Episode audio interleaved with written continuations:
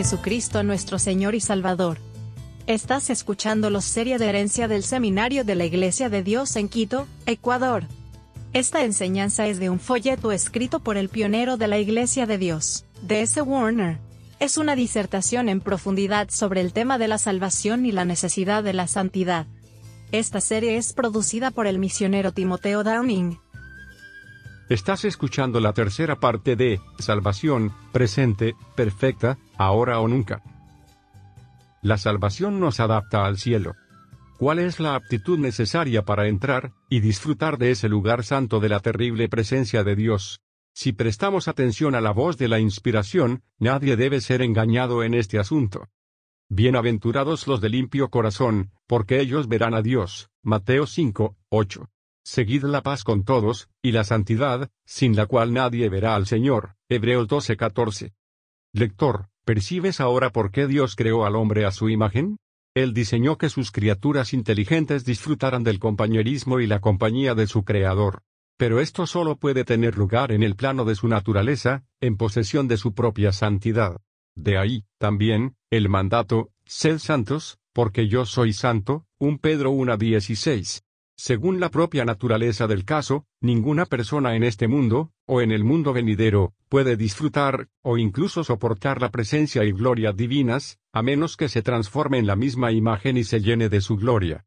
Daniel era un hombre justo, y sin embargo, tuvo miedo y se postró sobre su rostro, Daniel 8:17, cuando Gabriel, un ángel de la presencia de Dios, se acercó. El apóstol Juan era un hombre totalmente santificado por Dios, y sin embargo, cuando vio al Redentor Todopoderoso cuyo rostro era como el sol que brilla en su fuerza, cayó a sus pies como muerto, Apocalipsis 1, 16-17. Aunque moralmente apto para disfrutar de Dios, la resurrección y glorificación del cuerpo aún faltaba. ¿Cómo, entonces, puede un alma con la más mínima mancha de pecado esperar estar delante de Dios en el terrible día de su venida y juicio? Por tanto, Amados, viendo que buscad tales cosas, sed diligentes para que seáis hallados por él en paz, sin mancha y sin mancha.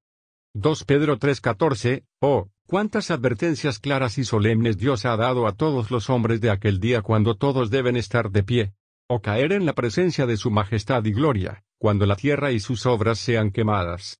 Entonces, viendo que estas cosas serán disueltas, ¿qué clase de personas debéis ser en toda santa conducta y piedad? 2 Pedro 3:11. Lector, ¿eres candidato al cielo y a la gloria eterna? Luego marque bien las condiciones en las que debe tomar su corona, y en la falta de las cuales debe hundirse en una terrible condena. ¿Cómo crees que las puertas del cielo estarán protegidas contra la entrada de personajes indignos? No leemos acerca de ningún ángel poderoso que, con ojos penetrantes, examinará a los que quieran entrar allí.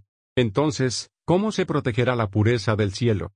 Encuentre una respuesta en 2 Tesalonicenses 1, 7, 9. Y a ustedes que están atribulados, descansen con nosotros, cuando el Señor Jesús sea revelado desde el cielo con sus ángeles poderosos, en fuego llameante, tomando venganza de los que no conocen a Dios, y que no obedecen el Evangelio de nuestro Señor Jesucristo, será castigado con destrucción eterna de la presencia del Señor y de la gloria de su poder. Al mismo tiempo, se nos dice que será glorificado en sus santos y admirado en todos los que creen. Por tanto, sepa de una vez por todas que todos los que no sean aptos para el cielo serán arrojados al infierno de la presencia del Señor y de la gloria de su poder. Aunque las puertas del cielo estén abiertas de par en par delante de todos los hombres, nadie entrará con una mancha de pecado en su alma. Ningún hombre impío puede soportar la presencia de Dios y su gloria divina. El lugar más caluroso del infierno fue un alivio para el alma no salva y fuera de Cristo. Un ingenio dijo una vez en un periódico de Nueva York que soñó que cierto hombre, prominente en su círculo, había muerto y se acercó a las puertas del cielo, donde le dijeron, puedes entrar pero no te gustará. El pecador irreflexivo pronunció una verdad poderosa sin darse cuenta. Oh, que el Todopoderoso haga que los hombres consideren que el cielo es peor que el infierno mismo para todos los que no tienen un temperamento celestial. Oh, qué triste y repugnante es la visión de nuestro presente mundo maligno y su terrible destino tan cerca. Las masas que profesan el nombre cristiano saben que son pecadores e impíos, y sin embargo esperan dejar de pecar cuando estén a salvo en el cielo. Solíamos escucharlos cantar con mucha animación. Si tan solo llego al cielo. Si tan solo llego al cielo. Si tan solo llego al cielo cuando muera. Esperan ver la hermosa puerta entreabierta para ellos, y si solo se les permite entrar en la ciudad dorada, imagínense que estarán bien. Oh, qué espantosa será su decepción. La misma santidad del cielo los hará retroceder aterrorizados. Jesús sabía muy bien que los hombres basarían su felicidad eterna simplemente en entrar al cielo, y nos ha dado una parábola para mostrar a todos los hombres cómo terminará esa fe. Habla de uno que entró sin el vestido de boda, pero no lo disfrutó se quedó mudo, atado de pies y manos y arrojado a las tinieblas de afuera, habrá llanto y crujir de dientes, Mateo 22, 11-13. Nada más que el manto inmaculado de perfecta santidad hará del cielo un cielo para ti. No se engañen, no se burlan de Dios. Nadie más que los de limpio corazón puede entrar allí y ver a Dios en paz. Sí, a la luz de la verdad de Dios clamamos en voz alta y les decimos a todos que deben ser tan puros como el cielo para entrar y disfrutar de ese lugar santo. Y, gracias al Dios de toda gracia y misericordia, la salvación lo pondrá en esa condición, y lo mantendrá listo para entrar, y disfrutar de toda la gloria del cielo. Muchas escrituras prueban el hecho. Porque con una sola ofrenda, Cristo hizo perfectos para siempre a los santificados. Hebreos 10:14. Esto no significa que el estado sagrado no se pueda perder, pero esa entera santificación perfecciona nuestra salvación del pecado y nos coloca en el plano de la pureza celestial. Por lo tanto, Cristo habiendo sido perfeccionado, un perfecto Salvador, vino a ser autor de eterna salvación para todos los que le obedecen. La ley era un sistema temporal, no hizo nada perfecto, pero la introducción de una esperanza mejor, Cristo, lo hizo.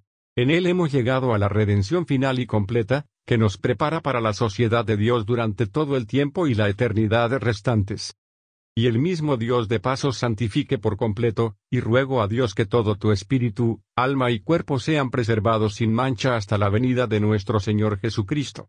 Fiel es el que os llama, el cual también lo hará. Un Tesalonicenses 5, 23-24. Y a vosotros, que alguna vez fuisteis alienados y enemigos en vuestra mente de malas obras, ahora Él se reconcilió en el cuerpo de su carne mediante la muerte, para presentaros santos, irreprochables e irreprochables delante de Él. Colosenses 1, 21-22.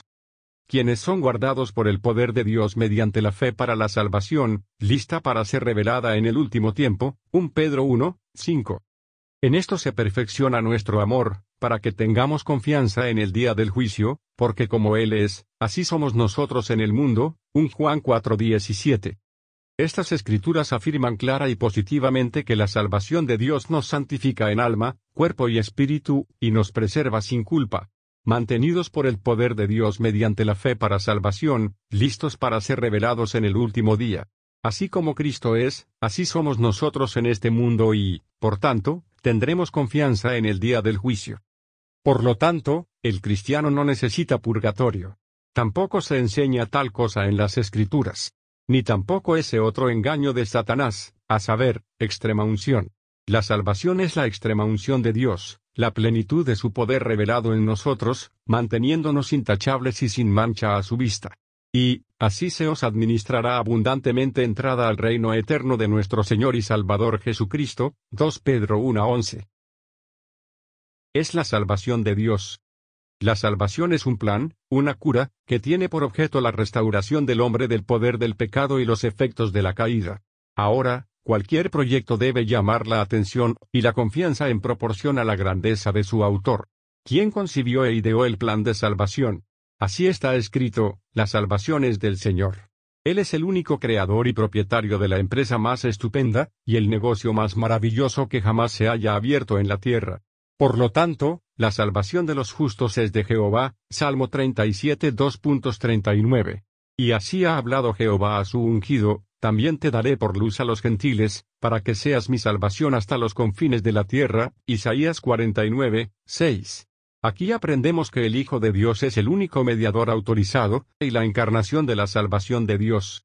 Para él, por tanto, todo ser humano debe aplicar y ser salvo, o, si rehúsa o descuida hacerlo, en el día del juicio serán condenados por el pecado porque no creyeron en él. Juan 16, 9. Porque no creyeron en Dios, ni confiaron en su salvación. Salmo 78 2.22. Por tanto, cuando el bueno de Simeón vio al niño redentor, lo abrazó y le dijo, Señor, Ahora deja que tu siervo se vaya en paz, conforme a tu palabra, porque mis ojos han visto tu salvación. Lucas 2, 29-30. La salvación es de Dios y Jesucristo es su salvación. Bendito su querido nombre. Nadie puede ignorar al Hijo y ser salvo por el Padre, ni despreciar al Padre sin rechazar al Hijo. Lucas 10, 6. Debe entenderse claramente que Dios ha dispuesto el plan de redención de tal manera que ningún hombre o grupo de hombres pueda monopolizarlo, controlarlo o obtener una patente sobre él. Dios ha ofrecido una salvación gratuita a todo el mundo, y es imposible que los más astutos la conviertan en un medio de especulación. Es cierto que hay muchas religiones dirigidas por el dinero y muchos asalariados. Pero el asalariado no es el pastor, no enviado por Dios, y las religiones que hacen dinero son fraudes, la salvación es sin dinero y sin precio, por lo tanto, quien quiera ponerle precio, prueba que él mismo no está en posesión del artículo, y que solo tiene una falsificación que ofrecer. Todo hombre en la tierra puede acudir directamente al autor de la salvación por medio de Jesucristo y ser salvo independientemente de todos. Hombres o ángeles. Estimado lector, asegúrese de obtener el artículo genuino, la salvación que realmente salva. Recuerde que solo hay una empresa que controla el negocio. Solo un nombre bajo el cielo por el cual debéis ser salvos. Todas las organizaciones modernas son un fraude. Aunque te ofrecen condiciones económicas, un camino amplio y una política de agradar a la carne, al final hay muerte.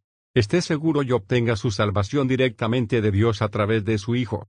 Asegúrate de que tu boleto para el cielo tenga el sello del Dios viviente. Si tienes religión y, sin embargo, eres un pecador, has sido engañado gravemente. Has tratado con la empresa equivocada.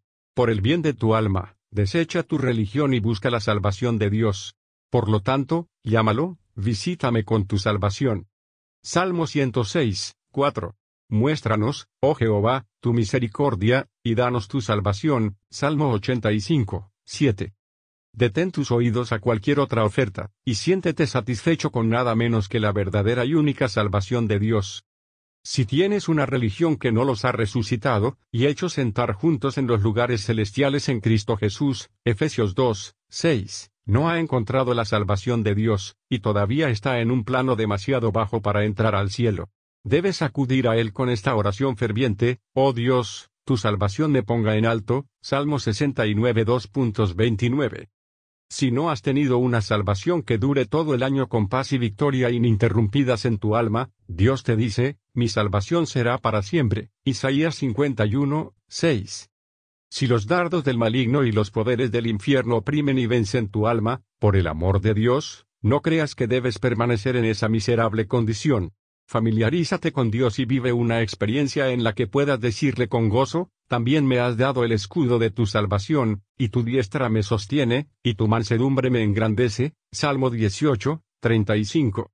Si tu corazón no está gozoso, sino triste, no has sido bendecido con la salvación del Señor.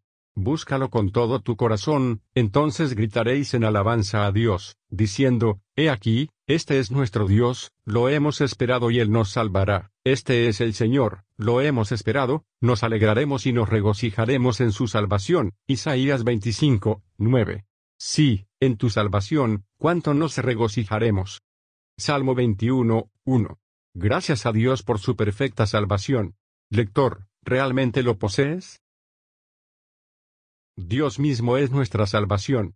El santo profeta Isaías parecía estar lleno de sorpresa y admiración por la revelación de esta maravillosa verdad en su mente.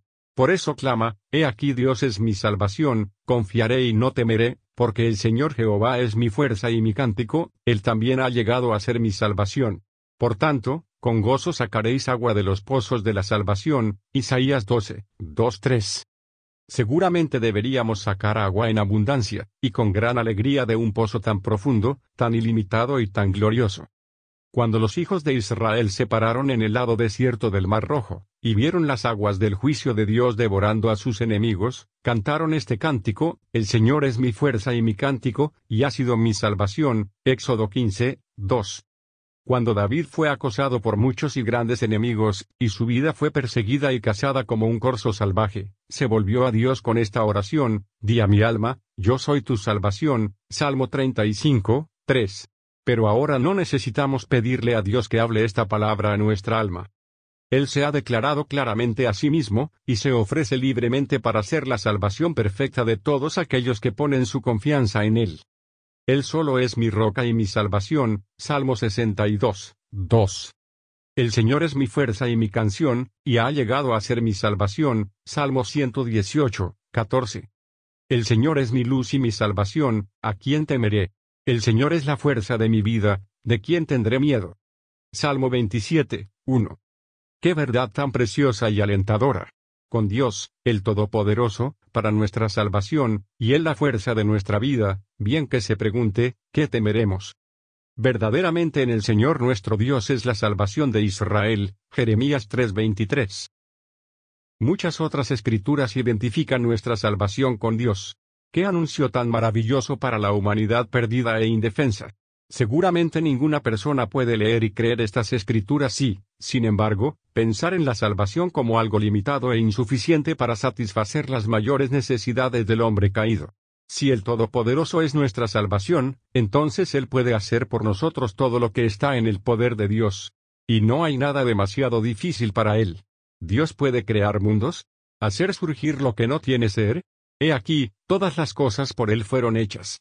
Entonces, si el hombre fue tan completamente destruido por la caída que nada menos que una nueva criatura podría salvarlo, gracias a Dios, el poder está a la mano para satisfacer la demanda. Y ese es realmente el trabajo de nuestra redención.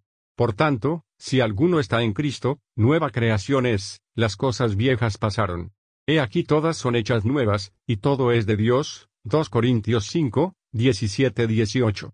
Porque en Cristo Jesús ni la circuncisión vale nada, ni la incircuncisión, sino una nueva creación. Gálatas 6:15. Citamos la traducción de Rotterdam, Emphatic Diaglot y muchas otras traducciones. Una nueva creación tiene lugar en nuestra restauración de la muerte y la ruina del pecado. Dios solo posee poder creativo. Entonces Él se ha convertido en nuestra salvación. No es de extrañar que leamos acerca de una gran salvación. Es tan grande como el mismo Dios. Mi alma se jacta en el Señor, y triunfa sobre todos los poderes del pecado, de la tierra y del infierno, teniendo como salvación al más grande y poderoso de todo el universo. Por lo tanto, al menos en muchos aspectos, lo que se puede afirmar de Dios también es cierto de nuestra salvación. Si Dios es santo, también lo es nuestra salvación, y nos reviste de la misma calidad moral. Dios es amor. Así es nuestra salvación. Solo aquel cuya vida y ser es amor, está en posesión de la salvación. Los dos elementos son inseparables. Por eso leemos que el don de profecía, todo conocimiento, toda fe, benevolencia que da todos nuestros bienes para alimentar a los pobres, y un celo que entrega nuestro cuerpo para ser quemado en la hoguera, de nada nos servirá sin amor. La salvación de todos los hombres se mide por la medida del amor puro de Dios derramado en el corazón por el Espíritu Santo y manifestado en nuestra vida. 1 Corintios 13, 1-3. Dios es todopoderoso. Así es nuestra salvación. La energía de la omnipotencia es el brazo de nuestra liberación. Oh Dios Jehová, poder de mi salvación, tú cubriste mi cabeza en el día de la batalla. Salmo 140, 7. El Dios de mi roca, en él confiaré, él es mi escudo, y el cuerno de mi salvación, mi torre alta, y mi refugio, mi salvador. 2 Samuel 22, 3. El Señor es mi roca, mi baluarte y mi libertador, mi Dios, mi fuerza, en quien confiaré, mi escudo, y el cuerno de mi salvación, y mi torre alta. Salmo 18, 2. ¿Cómo pueden Satanás y todas sus huestes estar delante de nosotros, o prevalecer sobre nosotros, teniendo una salvación que tiene a Dios por fuerza? Él es el cuerno de nuestra salvación. Antiguamente se usaban cuernos en la gorra para denotar un cargo, rango y autoridad. De modo que nuestra salvación está a la altura del poder y la autoridad de Jehová. Alabado sea Dios por tal salvación. Dios es eterno. Así es nuestra salvación y habiendo sido perfeccionado, vino a ser autor de eterna salvación para todos los que le obedecen. Hebreos 5, 9. Dios se ha convertido en nuestra salvación, por su encarnación divina en la persona de su Hijo, en cuyo cuerpo se hizo un sacrificio completo por nuestros pecados. Se ha convertido en nuestra salvación porque su amor llega hasta nosotros, en lo más profundo de nuestra miseria. Él se ha convertido en nuestra salvación al revestir nuestras almas con su propia hermosa justicia, en la que podemos estar en su presencia sin temor, con gran gozo. Una vez más, Él se ha convertido en nuestra salvación al infundirnos su propia vida santa, que nos permite caminar en los pasos de aquel que no pecó. Finalmente, se ha convertido en nuestra salvación al darnos el pacto seguro de su misericordia, en el que toda su honra e integridad se compromete a salvar hasta lo sumo a todos los que vienen a Él por medio de Jesucristo. Oh amados, si consideraran correctamente este único hecho, todas sus humillantes ideas sobre nuestras posibilidades en la gracia divina se desvanecerían. Piénsalo, el gran Jehová se ha comprometido en un pacto eterno, sellado por la sangre de su propio Hijo, y hasta ha jurado por sí mismo que salvaría plenamente a toda alma que crea en él. Así se ha obligado a sí mismo, y toda la inmutabilidad y veracidad de su carácter santo respaldan sus palabras de vida eterna. Oh, qué seguridad deben inspirar sus promesas cuando pensamos que son tan firmes como Dios mismo. Mientras me mantengo firme en su palabra y obedezco su preciosa voluntad, Él se ha hecho responsable de mi constante salvación. Y ha engrandecido su palabra sobre todo su nombre. Bendice su santo nombre para siempre. Amigos, gracias por escuchar esta presentación de la enseñanza de D.S. Warner, Salvation, presente, perfecto, ahora o nunca. Sintonice la próxima vez para una enseñanza más directa de D.S. Warner. Gracias por escuchar el alcance global del Seminario de la Iglesia de Dios ubicado en Quito, Ecuador. Nuestro propósito es animarlo, edificarlo y equiparlo para que viva una vida victoriosa en el poder de Jesucristo. Siga este podcast para obtener enseñanza bíblica clara. Si disfrutó de este programa, califique este podcast con 5 estrellas para que otros puedan encontrarlo.